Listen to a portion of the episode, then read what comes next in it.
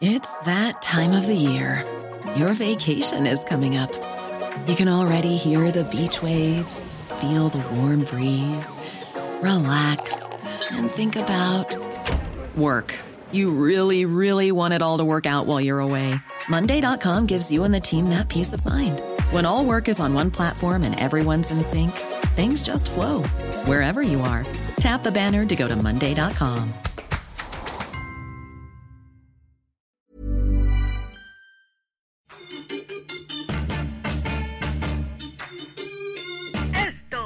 el diario de los deportistas. Hola, ¿qué tal amigos del Esto? Qué gusto saludarlos. Bienvenidos al podcast del Diario de los Deportistas. Hoy con un tema muy, muy, muy especial. La verdad, se acerca la fiesta grande del fútbol mexicano. Me acompaña Ángel Parra. ¿Cómo estás, Parrita? ¿Qué tal amigos? Efectivamente viene lo mejor en este cierre de temporada en el certamen Guardianes 2020, pero curiosamente con algunas aristas que hay que comentar precisamente más adelante. Perfecto, y me acompaña también Miguel Ángel Mujica. ¿Qué tal, Miguel? ¿Cómo estás? Pues muy bien, mi querido Ángel, a todos los que nos escuchan. Tenemos la Liga de los 12 grandes, amigos. La verdad es que es algo brutal. Es algo brutal. Vamos a empezar un poco a definir este tema, porque la liguilla es un tema muy polémico. Hay a quien le gusta, hay a quien no.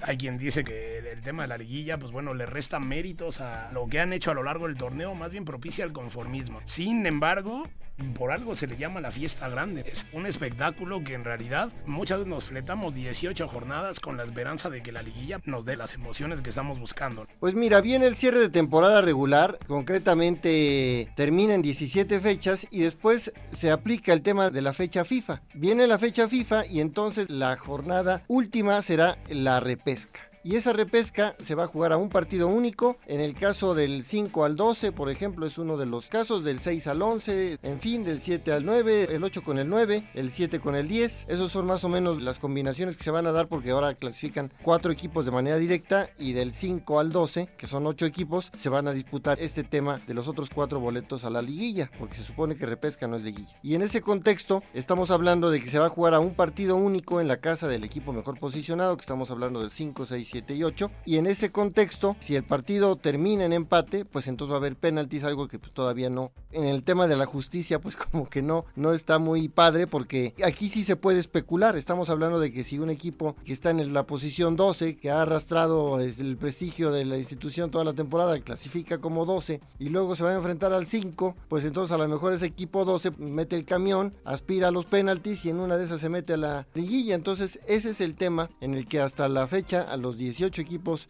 que están compitiendo en este torneo tienen posibilidades de clasificarse. Pero eh, vamos, estamos hablando, sí yo entiendo que el tema de la justicia y todo, sin embargo, para el aficionado, digamos, el aficionado que de semana a semana ve la liga, pues bueno, si de repente se encuentra con unos penales, bueno, qué mejor para ellos, ¿no? Estamos hablando de que si es una fiesta, ¿no, Miguel? O de plano, tú eres de la idea de que debería ser como en Europa, con torneos largos, ¿no? Donde en realidad eh, es más justicia, sin embargo, pues es como medio aburrido, ¿no? Más que aburrido, es para lo que nos alcanza. Hay que ser sinceros, en México cualquier equipo le puede ganar a cualquier equipo. Si, por ejemplo, San Luis hasta el momento era último, se enfrenta al primer lugar que es León, le puede ganar sin ningún problema, cosa que en las ligas europeas no pasa. Yo quiero ahondar en el tema de que todavía el último lugar puede meterse. Es una fiesta gigantesca y no de las mejores porque como dices, pues se fomenta algunas veces la mediocridad también el no tener descenso, etcétera, etcétera. Son cuestiones complicadas, pero dime tú si no quisieras que tu equipo no se meta a la liguilla, bueno, a la repesca en este caso, y pudiera pelear por la liguilla pese a tener un mal torneo. ¿Qué tal si se embala y en una de esas vemos que los últimos lugares, el Atlas, el Juárez, el mismo San Luis se meten y pueden pelear por el título, ¿no? Sería fantástico. Mi equipo Necaxa, por ejemplo, bueno, qué mejor, ¿no? Que tengamos la posibilidad de clasificar, pero me pongo a pensar, hablando de un León, de un Cruz Azul, que son equipos que toda la temporada han estado arriba, yo creo que también es un hecho y muchas veces pasan que el último lugar le pega al primer lugar y está la famosa maldición del superlíder, que el mejor equipo no logra concretar el campeonato y así se olvidan grandes temporadas. El tema aquí es que efectivamente viene esta etapa en la que de inicio, pues yo creo que a todos los sorprende o no sé cómo la vean ustedes, el hecho de que se jueguen estos partidos únicos de repesca y se tenga que definir en penaltis en caso de que no haya un ganador en los 90 minutos, porque no hay otra alternativa, se juega en una sola sede. Se juega, por ejemplo, vamos a suponer que Chivas está en el grupo de los del 5 al 8 y juega Chivas eh, y enfrenta al que tú quieras, a un Santos. Y entonces viene ese partido, terminan empatados y en penaltis y listo. Y, ahí el tema de, de, toda una temporada se resuelve con un tema que puede haber incluso ser un partido aburrido. ¿A qué me refiero? A que se puede especular, a que el rival,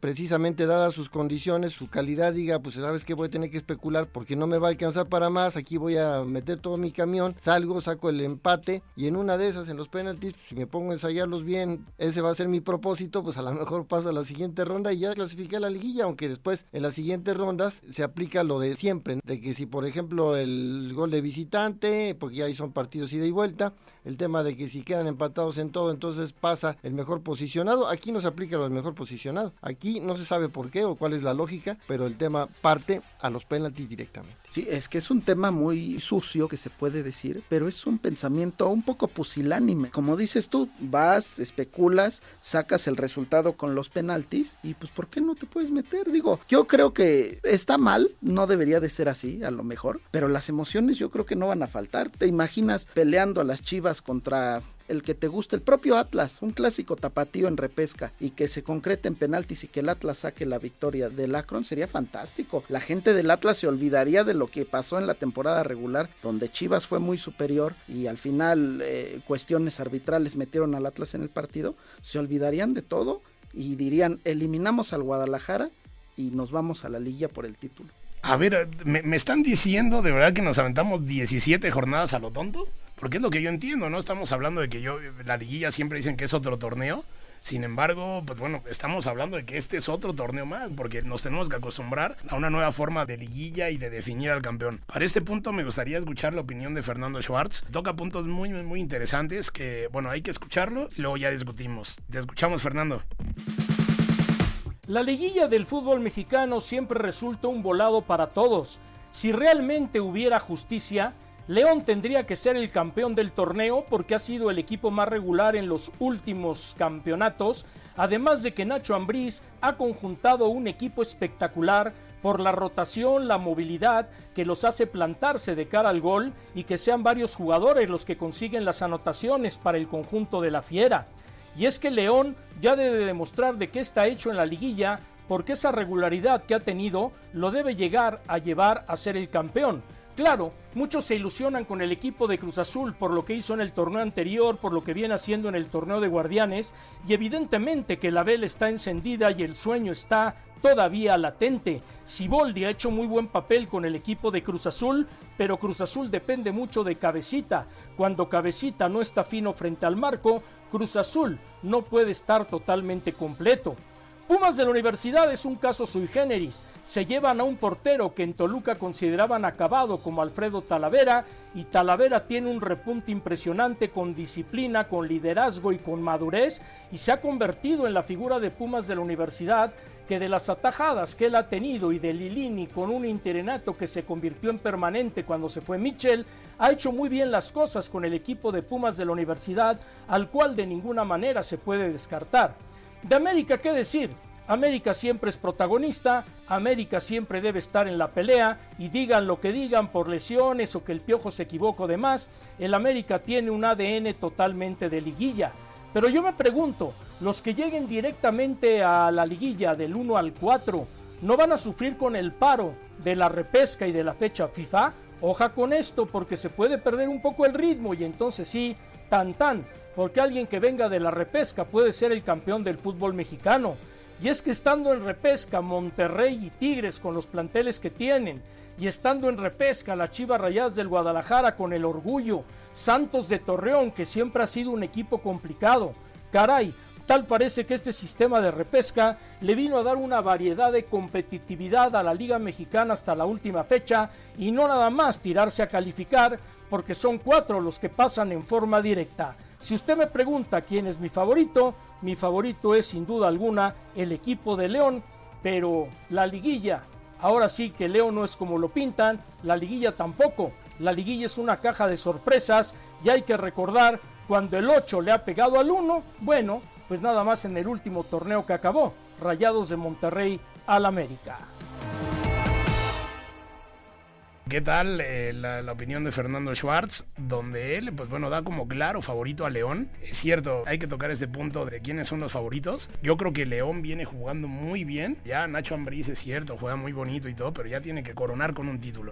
Lo que es tema es efectivamente lo que menciona Fernando, en el sentido de que termina la temporada, viene precisamente después la fecha FIFA y otra semana más con el tema de la repesca. Así que eh, los equipos del 1 al 4 pues tendrán eh, una de dos, o la gran ventaja de llegar muy descansados con un tramo de 15 días de descanso para enfrentar las finales, o pues tendrán esa desventaja de a lo mejor no tener o no llegar con el mejor feeling para enfrentar la recta final, considerando que los otros oponentes pues van a llegar al menos con un partido intenso, disputado y a lo mejor la motivación de haberse clasificado a esa ronda de cuartos de final. El hecho es de que sí, esta yo creo que es la peor versión desde mi punto de vista de cómo se ha manejado el fútbol mexicano. Esta es la peor versión en cuanto a una calendarización se refiere y en cuanto a una liguilla, no, no había habido algo tan absurdo como es este mecanismo de, clasificar a 12 de 18 equipos, es una competencia completamente de sui generis, pero más allá de eso, pues tiene efectivamente el tema de la medianía, que es una promoción precisamente a eso, ¿no? Y bueno, aquí la explicación es que precisamente por todo lo del tema COVID y demás, se ha querido de alguna suerte proteger a los equipos que tengan esa situación. A estas alturas, por ejemplo, ya se pensaba que ya los equipos pudieran tener su participación con asistencia en los estadios y demás. No ha sido el caso, o se ha dado de una manera cuentagotas en algunos escenarios, pero todavía con todas estas dudas que ha dejado precisamente el tema COVID, se ha tenido que levantarse, ha tenido que dar marcha atrás otra vez y esta, y esta situación pues también desde luego afecta mucho a los equipos, así que estas concesiones pues obedecen a eso. Tratemos de ser comprensivos al respecto, pero sí debemos de hacer notar que no, no deja de ser por lo mismo el certamen pues bastante mediocre, ¿no?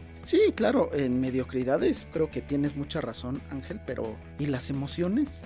Y lo que siente el aficionado. Yo creo que cualquier aficionado quiere ver mínimo a los cuatro grandes adentro, quiere ver a los regios adentro, quiere ver equipos con garra como Santos, como el propio Necaxa con su gran historial, la gente de Querétaro, bueno, no les ha ido tan bien, la época de Bucetich fue su más brillante. Yo creo que vamos un poquito más para allá. No me gusta hablar de los 12 grandes, pero viéndolo por ahí, por el tema espectáculo, creo que no está tan mal, porque además vamos a tener una semana más antes de empezar la liguilla. Lo quiero ver con buenos ojos porque ando muy positivo, pero no sé cómo lo vean ustedes. Se puede ver con buenos ojos eh, por este tema de las emociones, pero también como lo veía Miguel Herrera, ¿no? Ya, ya lo decía el viejo, de que este nuevo sistema de clasificación está hecho el beneficio de las televisoras. Pero como bien lo menciona Barra, ¿no? Eh, creo que estamos hablando de que es una temporada típica donde obviamente también las televisoras que son parte del negocio, pues bueno, buscan recuperar un poco de lo perdido en, un año donde pues, la crisis económica le ha pegado absolutamente a todos. Eh, entonces, pues, bueno, seguramente le lograrán sacar un poco de provecho.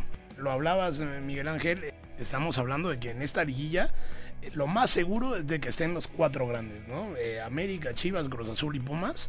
Y obviamente, pues ahí los regios. Pinta bastante bien la liguilla, con lo que nos mencionaba Fernando, con el tema de León, que viene jugando muy bien. Miren, hay otro factor este, muy curioso, el tema del bar famoso, en el que de repente viene el tema del festejo o no festejo porque, ah, espérate, déjame consultar, déjame ver si fue. Y luego, si a eso le agregas además el tema de que no hay aficionados en los estadios, esos factores como que al mismo televidente lo hacen eh, sentir extraño. A lo mejor a futuro esto ya se convierta en la gran diversión, ¿no? Pero de entrada no tener esa vivencia, como tú lo mencionabas, Miguel, de la ausencia de aficionados en los estadios, pues realmente es algo muy triste, pero al mismo tiempo como que desconcertante, como que saca de onda al deportista. Ese es otro factor que también está pegando en este certamen y yo he visto pues varios partidos en los que de repente los jugadores no saben si celebrar. Hay algunos que hasta se caminan despacito y quedan viendo a los demás o buscan ver al árbitro a ver si ya les avaló o quién es el que les tiene que decir que sí, sí pueden celebrar o no, ¿no? Sí, el tema es curioso y yo creo que lo que piensan los dirigentes de nuestro fútbol es que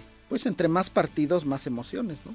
tanto la repesca como ya después la liguilla. Es un fútbol nuevo, ¿no? Eso, eso sí hay que hablarlo. Tanto lo que menciona Barra, ¿no? Con el bar la gente se ha acostumbrado a celebrar un poco después, ¿no? Porque pues sí te entra la duda, inclusive ya que lo gritaste, como que no sabes bien si, si es así. Yo la espero que la liguilla sea lo que una fiesta grande, con muy buenos equipos. Hay que valorar que vamos a tener liguilla. El fútbol por, por algún momento, pues bueno, se detuvo. El hecho de tener una fiesta grande, qué mejor manera de cerrar el año así. La prefiesta, ¿no? La repesca, pues una prefiesta.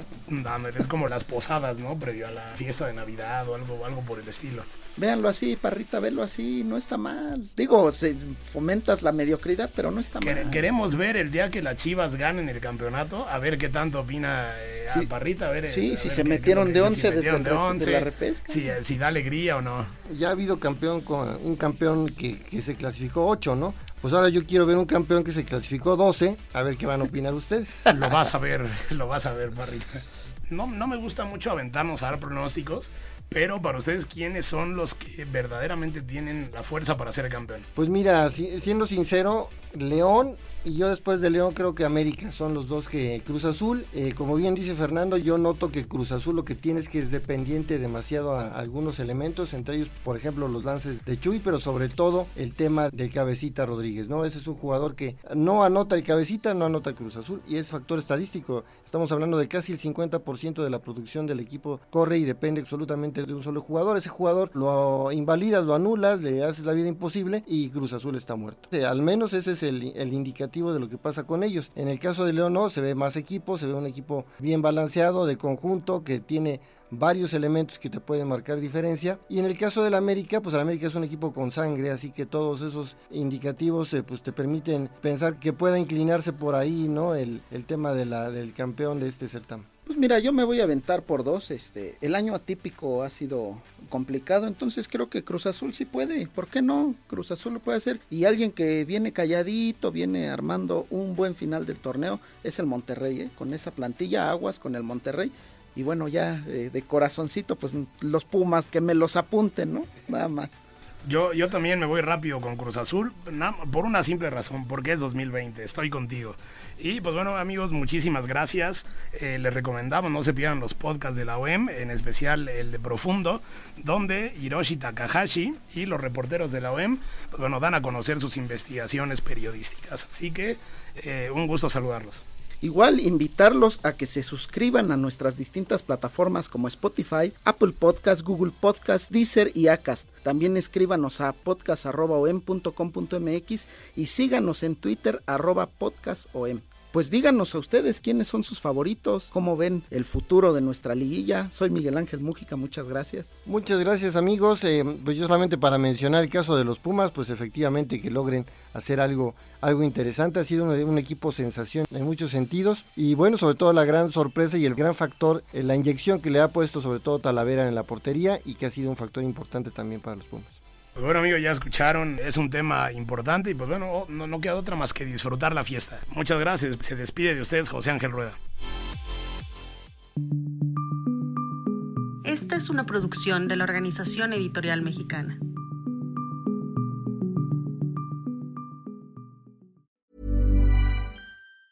Hi, I'm Daniel, founder of Pretty Litter. Did you know cats tend to hide symptoms of sickness and pain? I learned this the hard way after losing my cat, Gingy. So I created Pretty Litter, a health monitoring litter that helps detect early signs of illness by changing colors, saving you money and potentially your cat's life. Pretty Litter is veterinarian developed, and it's the easiest way to keep tabs on your fur baby's health right at home. Go to prettylitter.com and use code ACAST for 20% off your first order and a free cat toy. Terms and conditions apply. See site for details.